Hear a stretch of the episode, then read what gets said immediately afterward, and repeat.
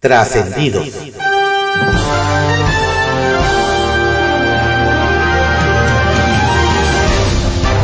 Continuamos con la audiosíntesis informativa de Adriano Ojeda Román, correspondiente al jueves 13 de abril de 2023. Demos lectura a algunos trascendidos que se publican en periódicos capitalinos de circulación nacional. Templo Mayor, por Fray Bartolomé, que se publica en el periódico Reforma. Una duda. Si a Francisco Garduño lo acusan por ejercicio indebido del servicio público, ¿también le van a dar prisión preventiva como a Jesús Murillo Caram y a Rosario Robles?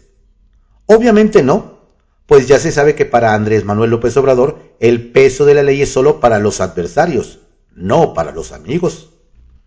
Porque no es por echarle tierra al titular del Instituto Nacional de Migración, pero su caso es muy similar al del ex procurador y de la exsecretaria de Desarrollo Social, en el sentido de que no fueron quienes cometieron el delito, pero sí se les acusa de ser responsables de que sucediera bajo su gestión.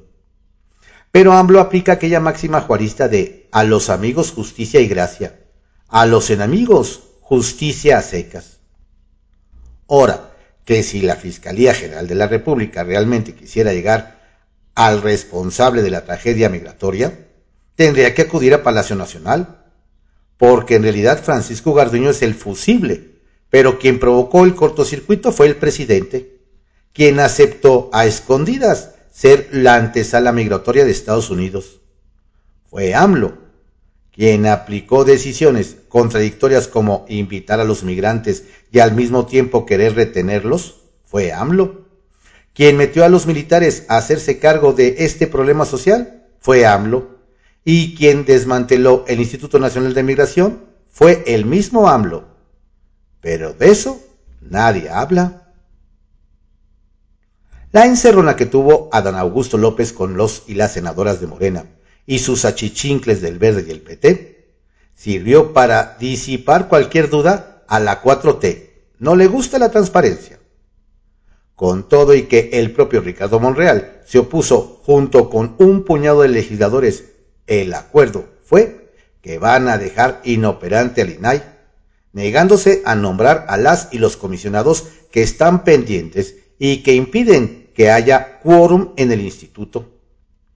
Pese a que existe una orden judicial para que el Senado cumpla su obligación de realizar los nombramientos, para los morenistas pesa más gobernación que la constitución.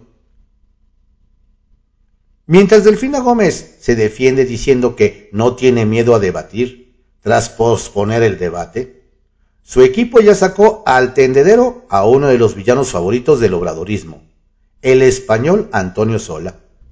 Según lo que dicen en el cuartel morenista, el consultor habría sido contratado para asesorar a la candidata de la alianza Alejandra del Moral. Cosa de recordar que Sola se le atribuye haber creado la campaña negra López Obrador es un peligro para México.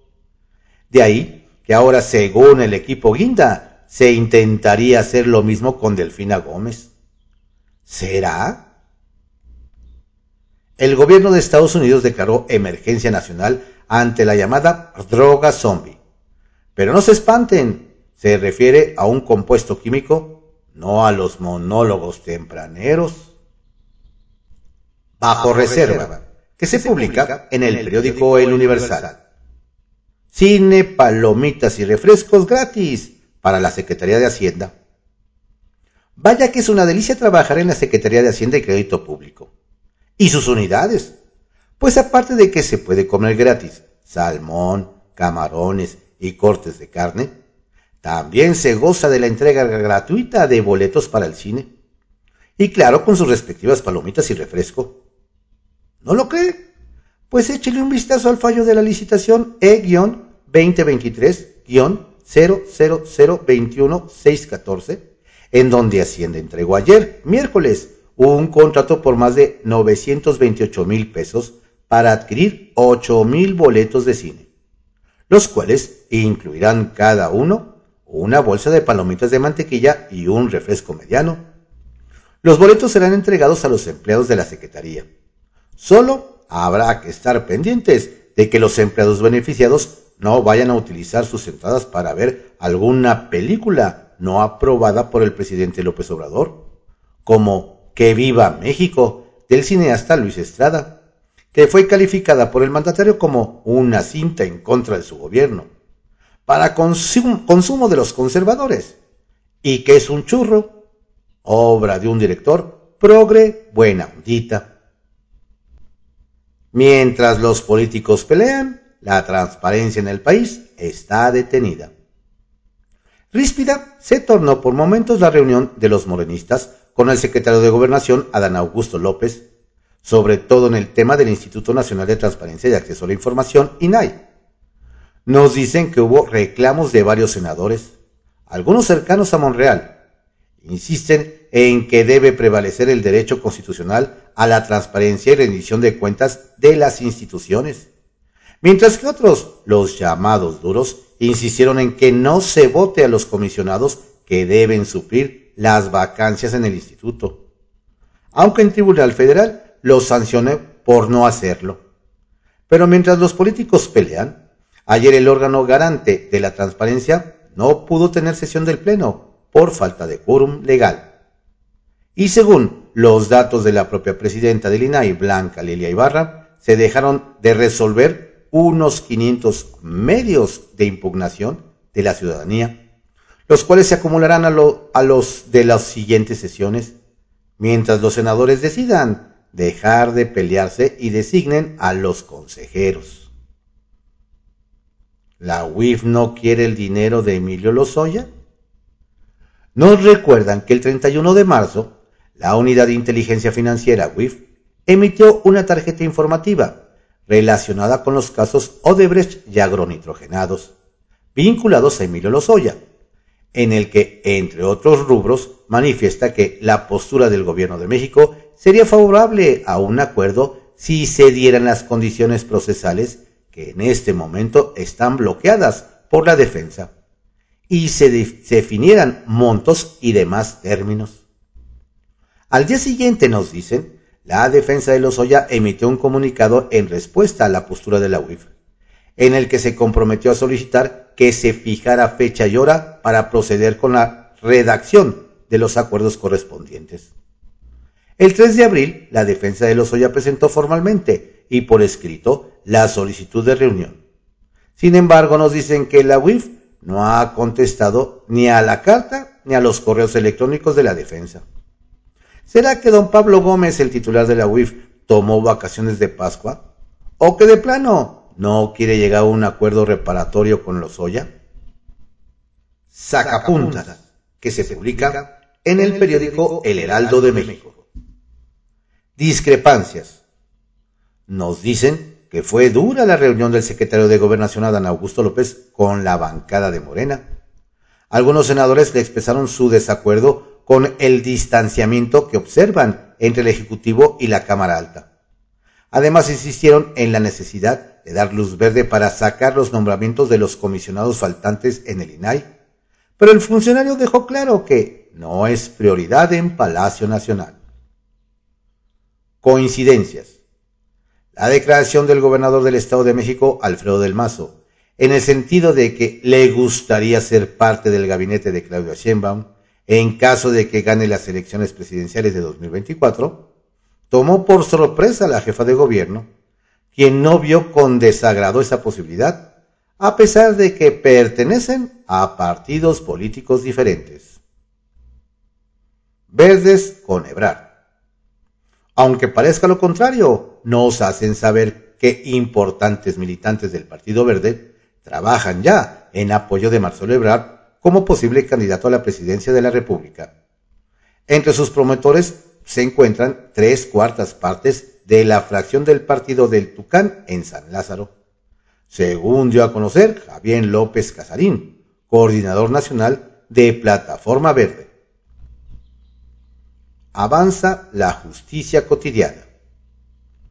Importante paso dio el Senado con la aprobación del nuevo Código Nacional de Procedimientos Civiles y Familiares, con esa medida impulsada por la Comisión Nacional de Tribunales Superiores de Justicia, presidida por el magistrado Rafael Guerra, se marca un antes y un después en la solución de conflictos de justicia cotidiana. Garduño se queda. Con ojos de plato se quedaron muchos después de ver y escuchar la defensa que hizo el presidente López Obrador de Francisco Garduño como comisionado del Instituto Nacional de Migración. Dijo que se mantendrá en su posición en tanto no se demuestre una responsabilidad directa. Y eso lo determinará la Fiscalía General de la República. El Caballito, que se publica en el periódico El Universal. Titular de Sedubi o reportero vial. El secretario de Desarrollo Urbano y Vivienda Sedubi, Carlos Ulloa, anda en todo incluso en temas que no son de su encargo. Nos hacen ver que en sus redes sociales, en medio de los mensajes que da para informar sobre el avance del retiro de espectaculares ilegales, se hizo un espacio para dar los detalles del operativo que él mismo destaca implementó la jefa de gobierno Claudia Sheinbaum para agilizar la circulación en la avenida Picacho Ajusco, en la alcaldía Tlalpan. Lo que llama la atención es que esas acciones están a cargo de la Secretaría de Seguridad Ciudadana y no son de la CEDUBI. ¿Será que don Carlos informa a la población en Tlalpan porque, como se sabe, tiene un interés en ser el próximo alcalde? ¿O lo veremos dando informes viales en otras alcaldías? Caos por la construcción del tren México-Toluca.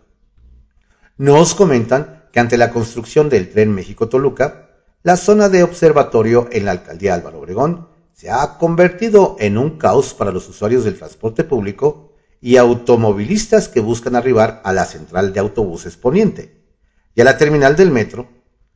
Por ello, nos, detallan que será necesario que la Secretaría de Movilidad, a cargo de Andrés Layuz, ponga la lupa y despliegue alguna estrategia con el fin de agilizar estas vías que desde las primeras horas del día se congestionan.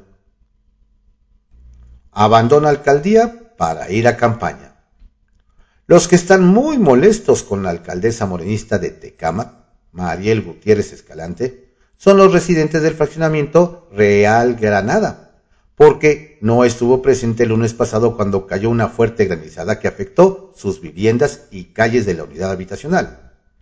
Nos dicen que la inconformidad contra el edil es porque hace unos días pidió licencia al cabildo para dejar el cargo por casi dos meses a fin de incorporarse a las campañas de los candidatos a la gobernatura de Ledomex y Coahuila. Hace unos meses doña Mariela pidió respaldo a los ciudadanos para la reelección, pero parece que ya se le olvidaron los residentes. Trascendió que se publica en el periódico Milenio. Trascendió que la controversia interpuesta por el INAI para exigir que se nombre a los comisionados faltantes fue turnada a la ministra Loreta Ortiz, quien resolverá si la admite a trámite en, la, en el entendido de que se trata de un asunto de interés mayor para el presidente, al grado de que ya vetó los nombramientos de Ana Yadir Alarcón y Rafael Luna, por considerar que se trataba de un enjuague de Morena y Pan en el Senado. Por cierto, la falta de esos dos integrantes propició que ayer no se completara el quórum en ese organismo y por tanto no se desahogaran cientos de impugnaciones ciudadanas que se irán acumulando con los días. Trascendió que pronto salió la Secretaría de Educación Pública que dirige Leticia Ramírez a difundir los recursos que este año destina para diversos programas y apunta que a la UNAM se le asignaron 802 millones 940 mil 354 pesos, lo que no está discusión, pero no aclara que con el oficio número tal, fechado el 23 de marzo pasado y firmado por Valeria López, directora de Operación Vinculación y Atención Ciudadana, la propia SEP responde a la máxima casa de estudios que las becas Elisa Cuña no cuentan con recursos presupuestales asignados para el ejercicio fiscal 2023. Así que no hay que mezclar peras con manzanas. Trascendió que la barra mexicana, colegio de abogados que encabeza Víctor Olea Peláez, cerró filas con el Tribunal Electoral del Poder Judicial de la Federación y condenó la iniciativa de ley que acota facultades y atribuciones de los magistrados, vulnerando su autonomía e independencia, por lo que rechaza cualquier modificación al marco jurídico que menoscaba la justicia comicial. Se trata de una propuesta que intenta sacar a los partidos y a los órganos políticos de los controles de regularidad constitucional. Se lee en la declaración de ese grupo. Trascendió que el gobernador de Durango, Esteban Villega Villarreal, ordenó a todos los funcionarios estatales garantizar la seguridad de los hermanos centroamericanos, sudamericanos o de cualquier parte del mundo que estén en tránsito por la entidad. Todo en coordinación con el Instituto Nacional de Migración que aún dirige Francisco Garduño. Ese fue el mensaje que llevó Raúl Meraz, subsecretario de Gobierno, a la reunión de autoridades federales y locales en las oficinas de migración de Gómez Palacio, donde acordaron privilegiar la protección de derechos humanos. Confidencial, que se publica en el periódico El Financiero. Revienta duelo de líderes en San Lázaro. El líder de MC en San Lázaro, Jorge Álvarez Maínez, se fue con todo contra Morena y el PRI y expresó que su reforma en contra del Tribunal Electoral muestra que buscan a toda costa saciar sus intereses de mantenerse en el poder de las dirigencias de sus partidos. Por eso Mario Delgado, Marco Cortés y Alito Moreno no dan la cara. Y la muestra, dijo, fue la manifestación de protesta de morenistas ayer en la sede del tribunal en contra del presidente de Morena. Pero Alejandro Moreno le respondió que, con fuerza, quiero ser cuidadoso porque luego les dicen y no se aguantan. Pero ¿cuántos años lleva su dirigente de MC? Duro el intercambio. ¿Va por México? Solo migajas. Y a propósito de las intenciones de Mario Delgado, el dirigente morenista anda en otro canal y muy quitado de la pena. Ya festeja que con su trabajo político electoral anticipado en la Ciudad de México, Morena lleva, según él, hasta 20 puntos arriba en las encuestas y recuperará las nueve alcaldías que perdió en 2022 aunque sus diputados reviven el primor, enriquecido con toda la coalición, va por México, para ir todos juntos en contra del Tribunal Electoral. Los acusó de que sus gobiernos son un fracaso. Decepcionaron a la gente en nueve alcaldías, prometieron oro y solo han dado migajas, acusa. Rebelión en la granja con la novedad de que el secretario de Gobernación, Adán Augusto López, en la reunión que sostuvo a puerta cerrada con los integrantes de la bancada de Morena y sus aliados en el Senado, que lidera Ricardo Monreal, recibió fuertes reclamos, no solo por culpar al canciller Marcelo Ebrard de la muerte de 40 migrantes en una estación migratoria en Ciudad Juárez, sino por impulsar la reforma constitucional para limitar al Tribunal Electoral porque atenta contra la paridad de género. Mientras que el funcionario que acudió como en ocasiones anteriores a tirar línea a los legisladores guindas, dejó en claro que para el inquilino de Palacio Nacional simplemente no es una prioridad concretar los tres nombramientos que hacen falta para completar el pleno del INAI. Monreal del lado del proceso en INAI. A propósito del tema, ríspida, nos dicen, se tornó la reunión, que ya transcurría tensa entre los senadores morenistas y Adán Augusto López, cuando tocó el turno de abordar los nombramientos pendientes del INAI, pues hubo propuestas de todo, como la del Ejecutivo Federal, a quien no le urge se elija a los tres comisionados faltantes, la de un grupo de senadores que planteó se someta a votación sin que se alcancen los votos, la del senador Eduardo Ramírez, que consiste en una iniciativa que reduzca de 7 a 4 el número de consejeros. Y la propuesta de Ricardo Monreal, que prevalezca el, derecho constitucional y se continúe con el proceso para que el pueblo acceda a la transparencia y se garantice la rendición de cuentas. El coordinador de la mayoría legislativa se deslindó de lo que propone el senador Ramírez y sostuvo que los senadores deben cumplir con su obligación y facultades. Difícil debate. y que le responden a Fox. El martes, el expresidente Fox llamó a Andrés Manuel López Obrador en Twitter el gran mentiroso de las mañaneras y lo retó a presentar pruebas o callarse el hocico ante los señalamientos que hicieron en su contra durante la conferencia matutina por presuntamente ser beneficiario de contratos irregulares para la comercialización de productos derivados de la marihuana. Ayer el gobierno federal informó que los 65 permisos que obtuvieron 11 empresas, entre ellas algunas ligadas al panista, se emitieron con base en lineamientos ilegales, razón por la cual se destituyó a la directora de la COFEPRIS, que los autorizó. Informó Berta, alcalde Luján, comisionada de operación sanitaria. ¿Qué dijo Fox? Sobre eso nada. Hasta ahora.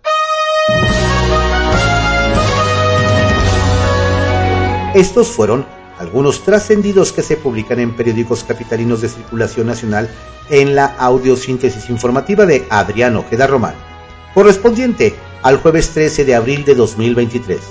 Tenga usted un excelente día. Por favor, cuídese mucho. Reciba saludos cordiales de su servidor Adrián Ojeda Castilla.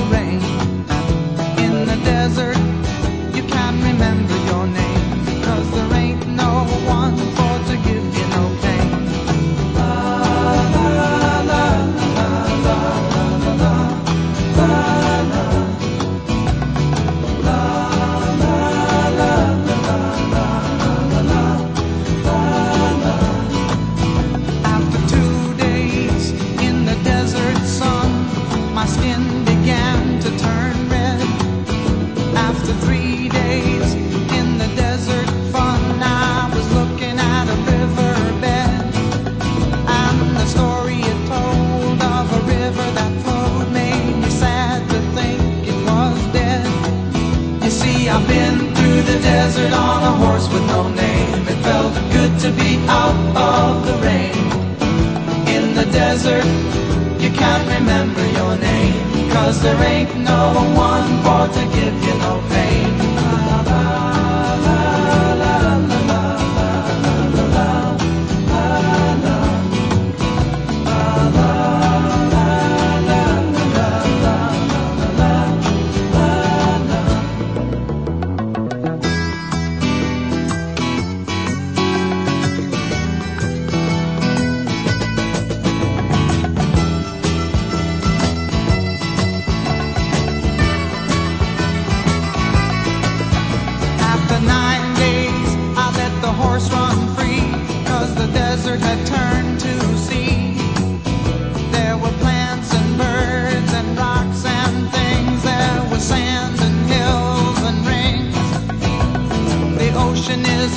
concerned with its life underground and the perfect disguise above.